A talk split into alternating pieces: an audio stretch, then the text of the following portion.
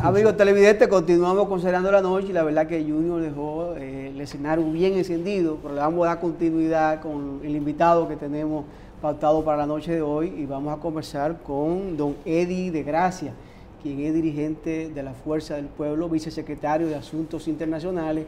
Eddie, buenas noches y bienvenido a Cerrando la Noche. Bueno, muchas gracias Giovanni, muchas gracias Junior. Siempre muy agradecido con la invitación de estar con ustedes y de compartir con este público tan interesante de ustedes. Qué bueno, qué bueno Eddie. La verdad que la Fuerza del Pueblo tiene una gran cantidad de dirigentes importantísimos, bien destacados. No habíamos tenido el placer de compartir contigo en el escenario, ya Junior sí. Y pues qué bueno que está por aquí. Eddie, ¿cómo va? Eh, primero vamos a evaluar la situación del, país para luego entrar a la parte política ¿Cómo evalúa eh, Eddie de Gracia como dirigente eh, la situación económica actual del país? ¿Entiendes tú que, vamos bien, que los dominicanos están comiendo las tres calientes, que tienen empleo, que tienen una, vivienda digna? ¿Tú entiendes que la situación va bien o, o, crees que estamos viviendo un infierno en la tierra? Mire, eh, yo quizá no sea tan fatalista en entender que es un infierno. Lo que no se puede ocultar realmente es que la situación que está viviendo hoy la República Dominicana, como muchos países del mundo, una situación de mucha precariedad, de crisis, de situaciones que están pues sobreviviendo. Esto por supuesto que tiene que ver mucho con la situación global que se está viviendo hoy. Eh, los efectos de la pandemia, efectos de la guerra y efectos colaterales de otras situaciones que se han venido generando durante los últimos años. Sin embargo, la situación que nos preocupa a nosotros sobremanera es un gobierno que se escogió para enfrentar situaciones de carácter pues económico, social, político y ese gobierno pues de alguna forma no ha tenido o no ha presentado un plan real para enfrentar cada una de esas situaciones, sino más bien que se justifica en situaciones exógenas para poder de, alguna forma pues distanciarse de la situación que hoy se encuentra el país. La inflación, por ejemplo, que hoy pues tiene el pueblo totalmente devastado. Y eso porque el gobierno también de alguna forma ha sustituido planes de ayuda que se fueron, pues, fueron creados en su momento para acudir en la ayuda de, de los más desposeídos y que estos se tenían que o mantener o incrementarse como efecto de la pandemia. Entonces, otras medidas que el gobierno no ha tomado, ha hecho muchos malabares con la situación política, se devuelven de eh, decisiones que toman. Lo que se siente es esa inestabilidad social, política, económica y esa inestabilidad en el gobierno. Eh, Eddie, ¿cuáles de, los planes sociales este gobierno eh, desistió de ellos? Mire, eh, planes, por ejemplo, que se existían planes que se generaron desde gobiernos pasados. Esos planes se incrementaron eh, a propósito de la pandemia. De alguna forma, varios de esos planes, que por supuesto tenían una fecha para finalizar, la situación económica no estaba dada para que esos planes se mantengan. Han venido haciendo malabares, incluyendo otro plan, incluyendo ayuda, incluyendo ayuda, por ejemplo, de mil pesos, que solamente se da una vez, pero en una situación donde ellos han anunciado que realmente ellos entienden, por ejemplo, que se han logrado implementar los trabajos perdidos durante la pandemia, y eso no es cierto. Se perdieron más de 800 mil empleos y cuando uno ve esa cantidad de empleo no se han creado y si adicionalmente no se han creado y no se han mantenido esas ayudas sociales, eso tiene un impacto demoledor en la clase pobre de la República Dominicana. Entonces, como eh, adicionalmente a eso, que hay una cantidad de ayudas que fueron generadas, que se van sustituyendo, que se van poniendo, lo cierto es que no tiene impacto, no se ha sentido, no se han mantenido esas ayudas sociales. ¿Tú piensas que este problema ha sido por una falta, de gerencia del gobierno dominicano o por un problema de presupuesto, de que ya no hay suficiente presupuesto para seguir pues apoyando esos planes sociales? Eh, evidentemente que, por supuesto que tiene un impacto en la economía, los efectos de la pandemia, pero se siente que no hay una aplicación gerencial. Si, si el gobierno carece de un plan, si no tiene un proyecto a presentar, eso es lo que te indica de todas formas que no hay, o, que existe, o que carece de una gerencia, o de las condiciones mínimas para poder enfrentar situaciones por las que ellos no estaban de alguna forma pues preparados para, para enfrentar. Escúchame, Junior, escúchame porque me surgió algo y la verdad que eh, a veces uno no entiende, la política es cambiante, cambia de un día hacia otro. Recordemos que en el primer año de gestión de este gobierno, el presidente Luis Abinader y del PRM, el presidente Fernández y la Fuerza del Pueblo apoyó mucho y habló mucho de darle oportunidad y que iban bien y que todo va bien y que un gobierno que está eh, correspondiendo con la población. ¿Qué pasó? ¿Si le acabaron los amores o es que nunca hubo amor entre la Fuerza del Pueblo y el PRM? No, ese no era el discurso. Eh, al contrario, no era de que todo iba bien. Nosotros veíamos con mucha preocupación cómo desde el principio el gobierno comenzó a dar señales de inestabilidad en el manejo de la cosa. Ahora, sin embargo, como fuerza política que nosotros tenemos que contribuir desde el principio a que el gobierno se encamine, a que agote ese primer año importante donde tiene que plantar las bases para un gobierno eficaz. Nosotros, en ánimo de hacer una oposición constructiva, generamos siempre un clima de no presión y de no generar esa crítica directa al gobierno, sino más bien de que se encamine y que se pueda sostener. Ahora llega el momento donde ya nosotros tenemos que hacer una oposición constructiva, crítica, en función de que el gobierno se pueda reencauzar. Eddie, vamos a, a partir de que tienes razón en la elaboración de tu discurso, ¿verdad? Vamos a suponer que sí, que este gobierno eh, sea improvisado, que es lo que tú has tratado de decir. Los gobiernos del PLD, porque te toca una parte de ello, ¿verdad? Tú eres una hechura del PLD, que ahora estás en fuerza del pueblo, que en tu óptica sí han sabido gobernar la República Dominicana a mí me, gustaría, dentro de esa lógica de saber gobernar, de conducir la cosa pública, si se puede señalar ¿eh? un solo de los problemas ancestrales de la República Dominicana que se haya resuelto en este país. Si te pregunto, en los gobiernos del PLD se resolvió el tema del agua, por ejemplo. Pudimos avanzar significativamente y resolver el tema de educación. Pudimos resolver el tema de salud. Pudimos trabajar en la concreción durante 20 años de gobierno de una política salarial eficiente que le garantice a los dominicanos que su salario eh, pueda darle para vivir eh, dignamente. ¿Avanzamos algo en ese sentido, Edith?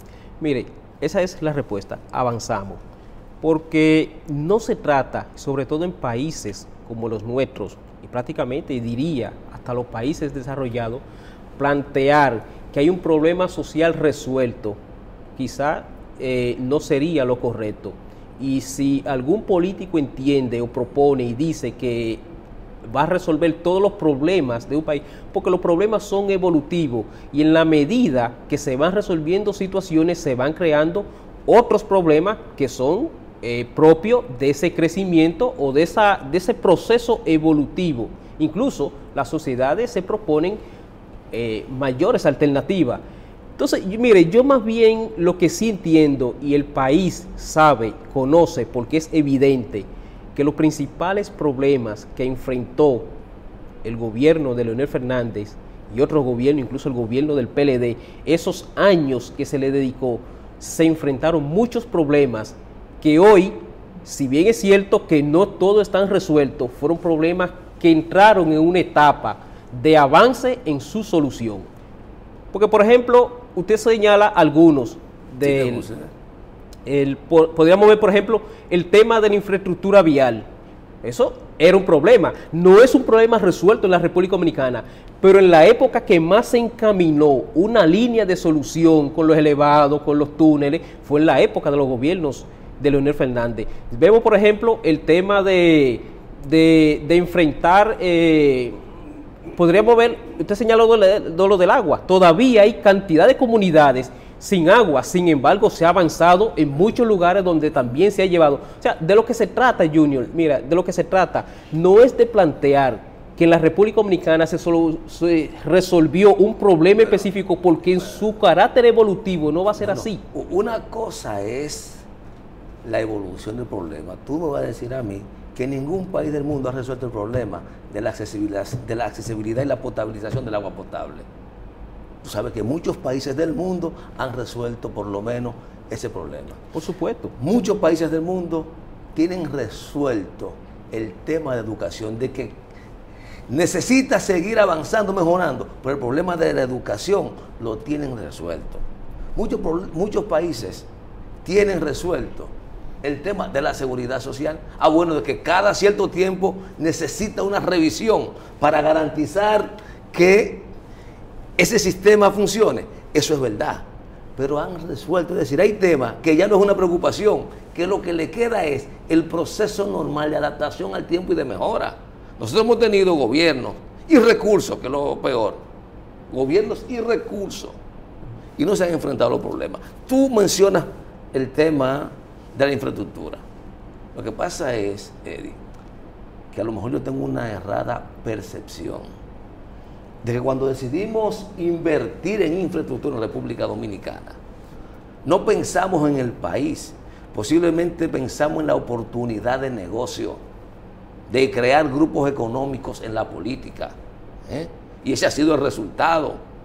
Por eso tú ves que innovamos con unos elevados innovamos con unos túneles, pero precariamente eso aportó al, problema del tema del transporte, que es otro tema grueso, porque resultó que ni con los elevados, ni con los túneles se ha resuelto de manera significativa el problema, porque parece que no obedeció a un plan maestro de reestructuración del transporte. Vamos a hacer un elevado, magnífico. Vamos a hacer un sistema de tren magnífico, son importantes, pero parece que eso no obedeció a un plan estratégico. Mira, mira, precisamente, y seguimos en esa misma línea, por ejemplo, en el transporte. ¿Qué sería del país? No digo que está resuelto el sistema de transporte a nivel, por ejemplo, el transporte colectivo, todos vemos el caos que se arma en la ciudad.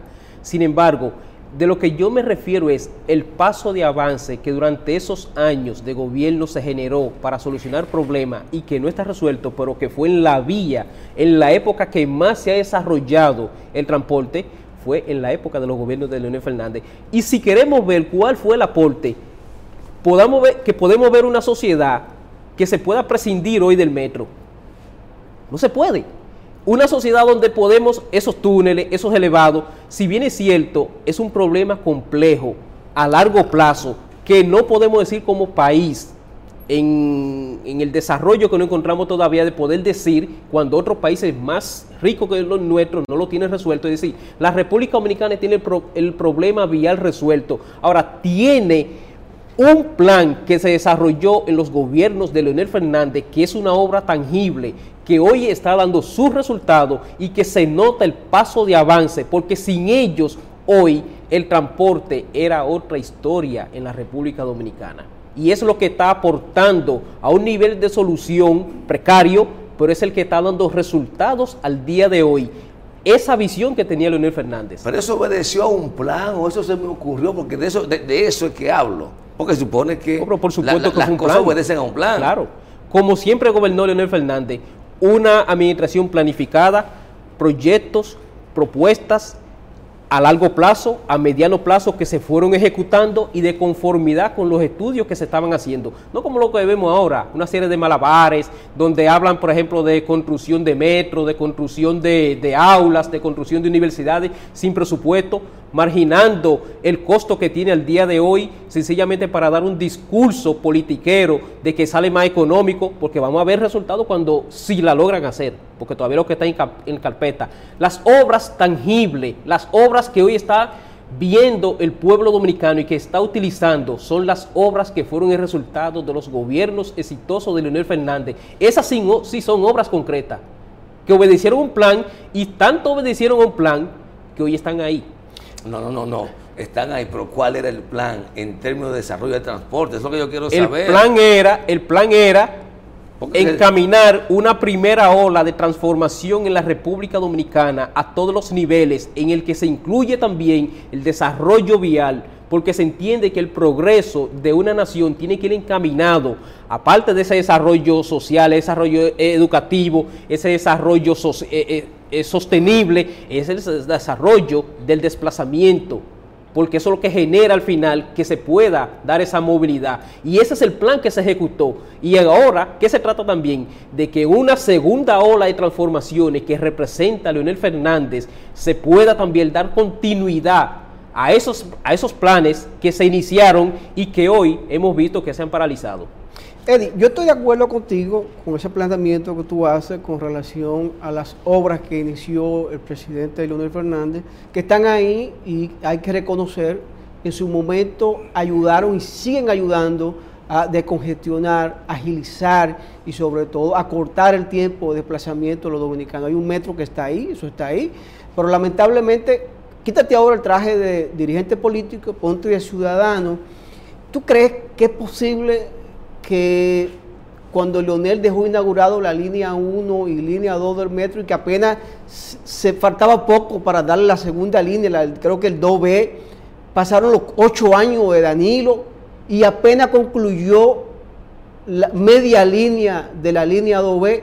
Lo que te estoy diciendo con esto es que, es que ha faltado un asunto de darle continuidad a los proyectos. Si como bien tú señalas y te está cuestionando Junior, si hubo un plan maestro para organizar el transporte y el tránsito en el país, debió haber una gran planificación plasmada en el Ministerio de Planificación y Desarrollo, en la Presidencia de la República, donde reposarían todos esos materiales ahí y obligar a los diferentes gobiernos a darle continuidad a eso. Hoy tuviéramos nosotros un país menos congestionado y con más obras. Porque en la República Dominicana se carece realmente de un proyecto de nación, de un acuerdo, de un gran acuerdo entre la clase política, entre los partidos políticos, para generar ese nivel de continuidad que se debe de dar entre un partido que sale y otro que lo sustituye. Ese realmente es un déficit que nosotros tenemos como nación, no es de un partido específico, sino que históricamente estamos repitiendo conducta que se veía incluso en la antigüedad, cuando se sucedió un faraón que tenía que destruir las lápidas, los monumentos de ese para que él quede en el olvido.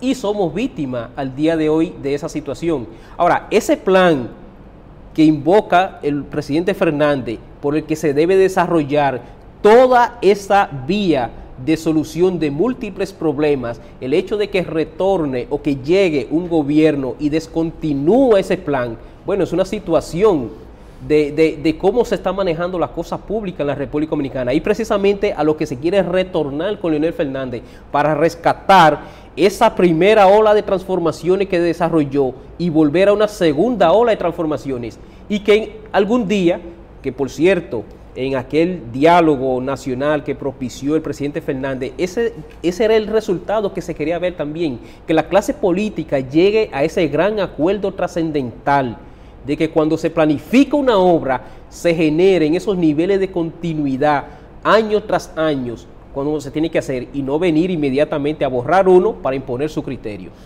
pero tú insiste mucho en el plan de Leonel. ¿Ese es un plan del doctor Fernández o es una estrategia de fuerza del pueblo? ¿Solo Leonel Fernández puede ejecutarla?